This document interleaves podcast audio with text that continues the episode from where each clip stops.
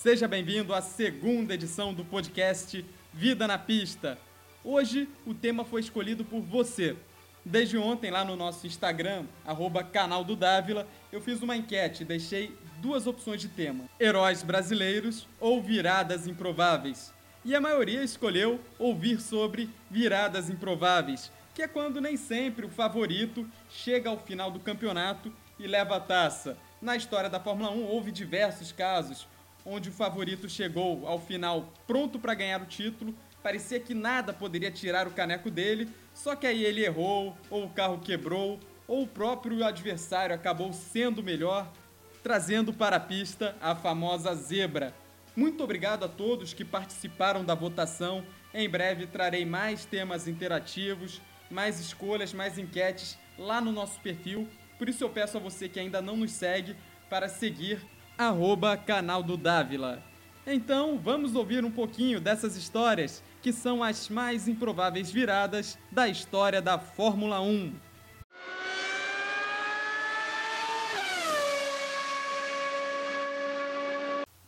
Vamos começar pelo ano de 1976. Na época, a Ferrari tinha o melhor carro e também o melhor piloto. Era o então atual campeão, Niki Lauda, o austríaco, que infelizmente nos deixou ano passado.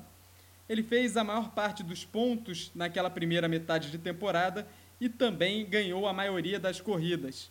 Enquanto isso, a McLaren ainda se reinventava. Tinha vencido o título de 1974 com Emerson Fittipaldi, que tinha deixado a equipe no final de 75 para embarcar no projeto da Copersucar, o carro brasileiro, Iniciativa do irmão do Emerson, Wilson Fittipaldi. A McLaren escolheu o inglês James Hunt para o lugar do brasileiro. O Hunt tinha feito uma boa temporada de 75 pela mediana equipe Haskett. O Hunt conseguiu ganhar uma corrida e fez alguns pódios, trazendo uma certa relevância para o cenário mundial. O Hunt não começou muito bem em 76, tanto que chegou a ficar atrás até mesmo do George Scheckter naquela temporada, enquanto Lauda tinha a liderança consolidada até que tudo mudou, principalmente depois do Grande Prêmio da Alemanha, quando Nick Lauda sofreu o seu conhecido acidente que o tirou de duas corridas. Poderia ter sido muito mais. O acidente foi muito sério. O Lauda se superou, voltou a correr porque ele de fato queria muito aquele título, até que chegou no final da temporada no Grande Prêmio do Japão em vantagem sobre James Hunt. O porém é que chovia muito, uma condição muito semelhante àquela corrida na Alemanha, e o Nick Lauda questionou a segurança de se prosseguir aquele grande prêmio, decidiu se retirar da corrida, deixando o caminho livre para James Hunt, que chegou no limite daquilo que precisava para ser campeão mundial pela primeira e única vez na Fórmula 1. Essa história eu não vou passar ela em tantos detalhes, porque ela já foi muito contada e também está disponível no filme Rush, no limite da emoção, lançado em 2013. É um filme excelente, conta em detalhes aquela história e traz muitas particularidades que são pouco vistas nos blogs e sites especializados em automobilismo. Eu recomendo muito o filme Rush no Limite da Emoção. Infelizmente, Hunt e Lauda não estão mais conosco. Eles nos deixaram Hunt em 93 após sofrer um infarto e Nick Lauda no ano passado sofrendo de problemas renais.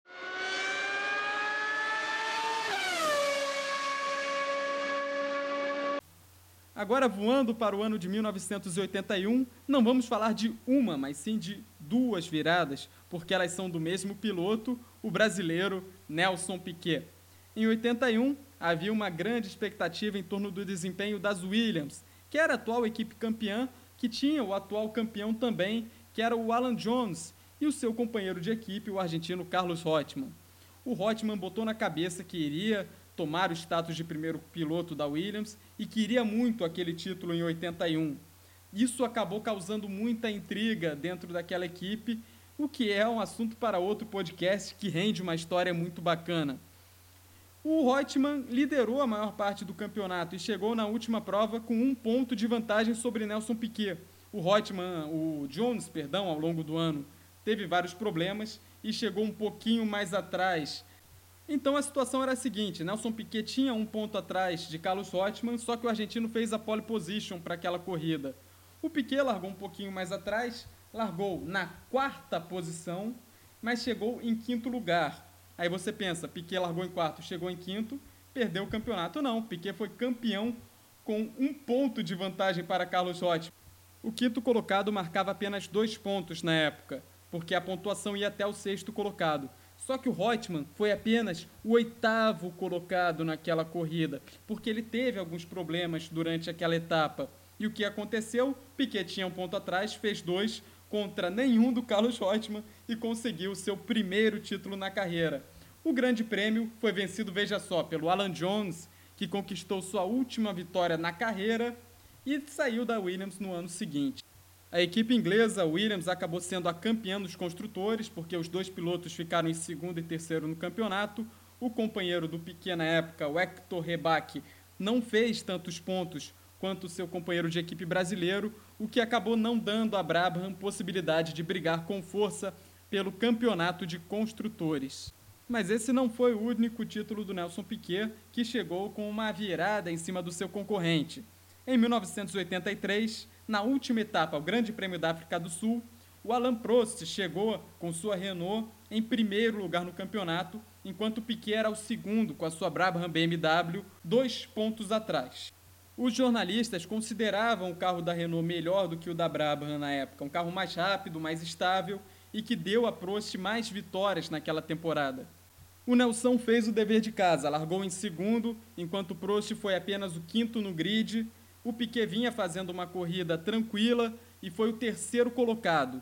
Fez o seu trabalho, só que Alain Prost, que tinha sua Renault, o carro considerado o melhor do grid naquela temporada, acabou sendo traído pelo equipamento, o que gerou uma das narrações mais icônicas da carreira de Galvão Bueno, que eu coloco para você em seguida, que ilustrou perfeitamente o que foi o bicampeonato de Nelson Piquet. O próximo bloco. Aí o trabalho da Renault também é muito importante.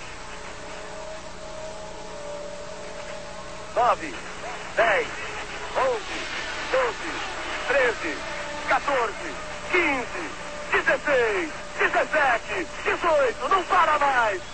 Vai ficando pronto. Tiraram até o cronômetro. Sobe o carro de novo. Vai ficar fora da corrida, Lamprost. Aí vem ele parado no boxe. Piquet completa mais uma volta.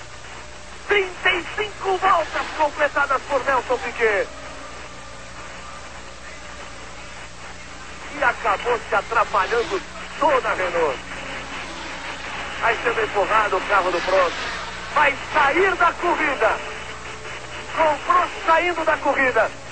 O box pode finalizar a Piquet e até o quarto lugar o título é dele. Todos os direitos da narração reservados à TV Globo. A história que eu vou contar a seguir é uma história bastante triste. Remete ao ano de 1982. Voltamos então um ano antes ao Bido Nelson Piquet, porque os carros motores turbo começaram a dominar a Fórmula 1. A Ferrari demonstrou superioridade no começo do ano e contava com a grande promessa da Fórmula 1 naquela época, o canadense Gilles Villeneuve. O companheiro de equipe do Villeneuve era o seu amigo Didier Pironi. O problema é que no Grande Prêmio de San Marino, Gilles Villeneuve ia para sua primeira vitória no ano, dominava a corrida Imola com certa tranquilidade, quando seu companheiro Pironi, que tinha o segundo lugar, ignorou as ordens de equipe para que mantivessem a posição e começou a atacar o Villeneuve de forma agressiva, conseguiu a ultrapassagem e o francês ganhou aquela etapa. A partir de então, a relação dos dois terminou, iniciou uma grande rivalidade, mas que durou só até a corrida seguinte, o Grande Prêmio da Bélgica. Pironi tinha a pole position provisória quando Villeneuve foi para uma volta rápida na tentativa de superar o seu companheiro de equipe. No entanto, no circuito de Zolder, a Ferrari de Villeneuve encontrou com o Marte de Johannes e a cena a seguir chocou quem estava vendo tanto nas arquibancadas quanto pela televisão. O carro do canadense decolou e seu corpo foi projetado para fora do veículo, o que causou a morte horas depois, a morte que foi declarada no hospital. Se valendo da superioridade da Ferrari, o Pironi continuou o domínio da equipe e liderava o campeonato com certa folga até a etapa da Alemanha, no circuito de Hockenheim. No warm-up, que é tipo um treino que acontece antes da corrida, chovia muito e Pironi estava numa volta lançada, pilotando com seu estilo conhecido pela agressividade. No entanto, por conta do spray d'água, que prejudica a visibilidade dos pilotos, o francês não viu a Renault do seu compatriota Alain Prost lenta na pista, na reta da pista, e acabou batendo forte na traseira do carro do Prost e capotou. O Pironi ficou lesionado e nunca mais conseguiu voltar a correr de Fórmula 1.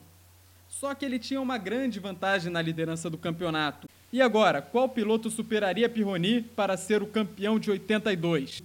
No entanto, o finlandês Keck Rosberg, que pilotava uma Williams Ford de motor aspirado, se valeu da grande regularidade no campeonato e conseguiu o título na última etapa, tendo vencido apenas uma corrida ao longo do ano. O Grande Prêmio da Suíça, mas que foi disputado na pista francesa de Dijon-Prenoir.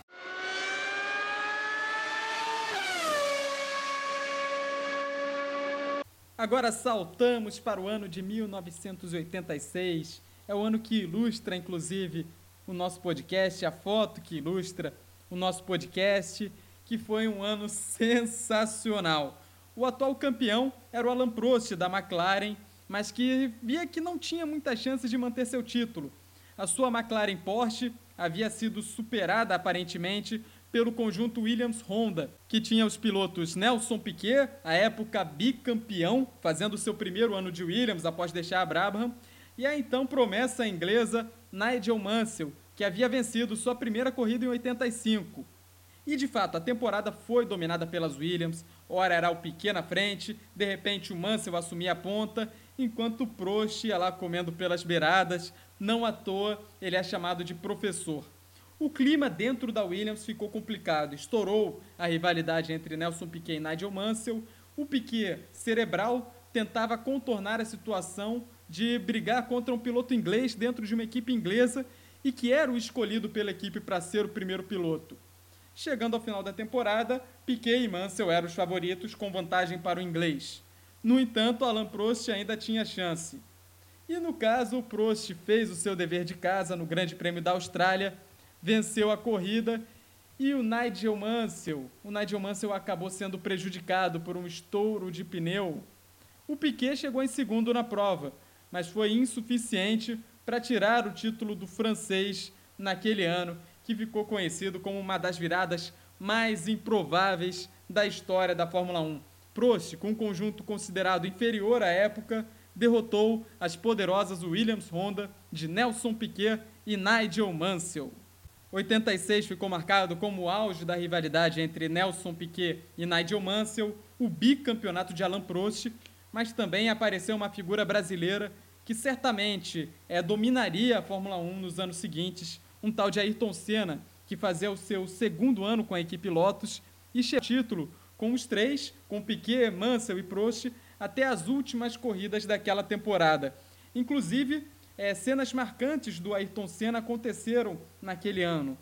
Um deles foi no Grande Prêmio do Brasil, o Senna fez a pole position, acabou chegando em segundo, o vencedor foi o Nelson Piquet, e teve aquela imagem bonita no pódio, ambos juntos. Ainda não tinha estourado também a rivalidade entre eles, que foi uma grande rivalidade. No pódio, eles ergueram juntos a bandeira do Brasil.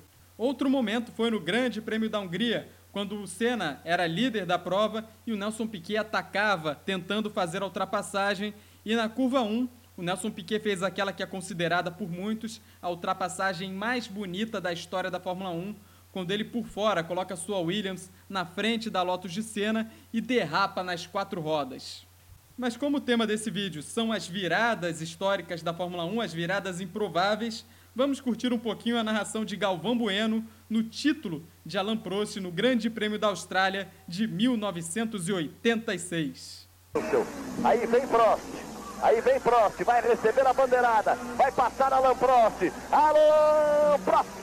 da França, da McLaren, festa da equipe McLaren. Prost é bicampeão mundial de Fórmula 1. E se eu disser que anos depois, novamente aconteceu uma rivalidade entre dois pilotos da mesma equipe que possibilitaram o título de um outsider de outro time. E tudo isso com um molho a mais de um escândalo de espionagem. Foi o que aconteceu na temporada de 2007. A McLaren não fez um bom ano em 2006, mas já atualizou seu carro e veio muito forte em 2007 com a contratação de dois novos pilotos. O atual campeão Fernando Alonso, vindo da Renault, e o jovem promissor Lewis Hamilton, então campeão da GP2, atual Fórmula 2. Um cenário parecia que seria claro, Alonso daria as cartas dentro da equipe, enquanto o jovem Hamilton buscaria evoluir para se tornar um piloto competitivo a ponto de brigar pelo título nos anos seguintes. Não foi o que aconteceu. Hamilton se mostrou um rival certo na luta pelo título, inclusive sendo colocado como um dos favoritos, chegando a liderar o campeonato. Enquanto isso, Alonso travava uma batalha interna, favorecido na equipe por, veja só, Lewis Hamilton ser um piloto inglês dentro de uma equipe inglesa. Enfim, a rivalidade entre os dois dentro da equipe foi se acirrando, foi se acirrando, enquanto isso, paralelamente, o escândalo de espionagem industrial feito pela McLaren contra a Ferrari estourou no mundo da Fórmula 1. Tendo Alonso, inclusive, segundo relatos da época, chantageado a equipe McLaren para que, se ele não passasse a ser favorecido, ele forneceria à Federação Internacional de Automobilismo mais informações que poderiam complicar a situação da McLaren nesse lamentável episódio. Enquanto isso, a Ferrari estava ali em segundo lugar, se estabeleceu como a segunda força no campeonato, incomodando a McLaren em alguns momentos, inclusive superando o time inglês em algumas provas, com vitórias do Kimi Raikkonen e do Felipe Massa. Inclusive, até certo ponto da temporada, o Massa demonstrava que seria o grande piloto da Ferrari naquele ano. No entanto, por conta da sua irregularidade, o Raikkonen cada vez mais foi ganhando terreno, chegando na última etapa da temporada em Interlagos com três pilotos brigando pelo título. Os favoritos, Fernando Alonso e Lewis Hamilton, e Kimi Raikkonen como outsider. E veja só, na corrida do Brasil, na pista brasileira, o Massa fez a pole position. A Ferrari estava melhor do que a McLaren, enquanto Lewis Hamilton sentiu a pressão. O estreante cometeu erros nas etapas finais da China e no próprio Grande Prêmio do Brasil e perdeu a chance de se tornar o primeiro estreante a ser campeão da categoria. No final das contas, Felipe Massa liderava o Grande Prêmio com folga, assim como fez no ano anterior, em 2006, mas a ordem de equipe aconteceu e justificável, o Raikkonen vinha em segundo, o Felipe Massa abriu, o finlandês venceu a prova e conseguiu ganhar o seu único título na sua carreira na Fórmula 1. O Alonso completou o pódio daquela corrida, mas os seis pontos foram insuficientes para lhe garantir o tricampeonato que jamais viria, mesmo após ele indo para a Ferrari, tendo retornado à Renault após a passagem frustrada na McLaren. Inclusive, veja só, o Kimi Raikkonen encerrou aquela temporada com os e o Hamilton e o Alonso ficaram empatados com 109, ou seja, o melhor conjunto acabou não vencendo e a McLaren ainda foi desclassificada do campeonato de construtores por conta do escândalo de espionagem que foi batizado de Spygate, fazendo o título então ficar com a equipe italiana Ferrari. Vamos relembrar um pouquinho como terminou essa temporada tão disputada que foi 2007, claro, na narração da época, transmissão original, na voz de Galvão Bueno. E vai terminar. Aí vem ele. Kimi Raikkonen Agora para a bandeirada, para a festa, para vencer, para comemorar o título. Kimi Raikkonen da Finlândia vence o Grande Prêmio do Brasil e é campeão do mundo. Felipe Massa em segundo. E aí, curtiu as viradas improváveis da história da Fórmula 1? Este foi o tema que você escolheu na nossa enquete lá no nosso Instagram. É só seguir, arroba canal do Dávila, que lá a gente sempre antecipa os temas dos nossos próximos podcasts, tudo sobre o Vida na Pista e também sobre o nosso outro trabalho, que é o Vida de Rádio. Na próxima semana, iremos falar sobre as vozes brasileiras no automobilismo, as narrações, os narradores mais importantes da história do esporte aqui no Brasil. Conto com você, um forte abraço, até lá!